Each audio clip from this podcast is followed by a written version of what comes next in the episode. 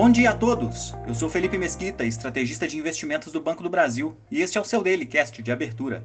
Hoje é segunda-feira, dia 20 de novembro de 2023, e em semana de feriados locais, destaque fica por conta das atas das últimas reuniões dos principais bancos centrais ocidentais.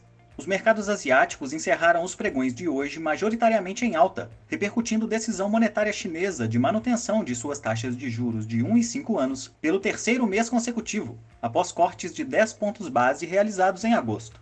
A agenda da região segue sem novidades até saírem dados preliminares de indústria e serviços no Japão, na virada para a próxima sexta-feira.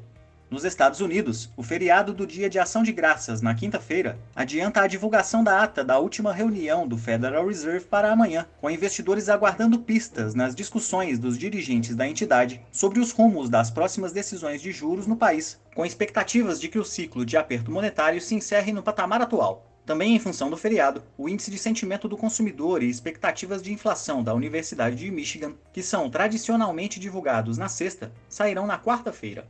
Apesar da liquidez global restrita no próximo dia 23, o Banco Central Europeu divulga a ata de sua última reunião, em meio a uma rodada de dados setoriais preliminares de novembro na região, que, caso sigam exibindo desaceleração da atividade na Europa, tendem a alimentar as apostas de manutenção de juros por lá, ainda que permaneçam nesse nível por mais tempo até que a inflação dê sinais mais claros de convergência para as metas.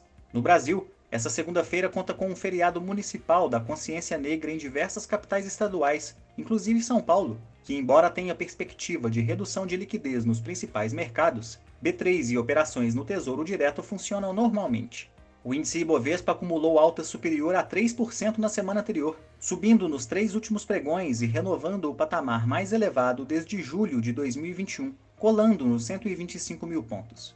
O boletim Focus atualizado hoje trouxe mais uma redução nas medianas de projeções para a inflação ao consumidor em 2023 e 2024, atingindo 4,55% e 3,91%, respectivamente, ainda que tenha demonstrado um leve recuo nas expectativas de crescimento do PIB para esse ano.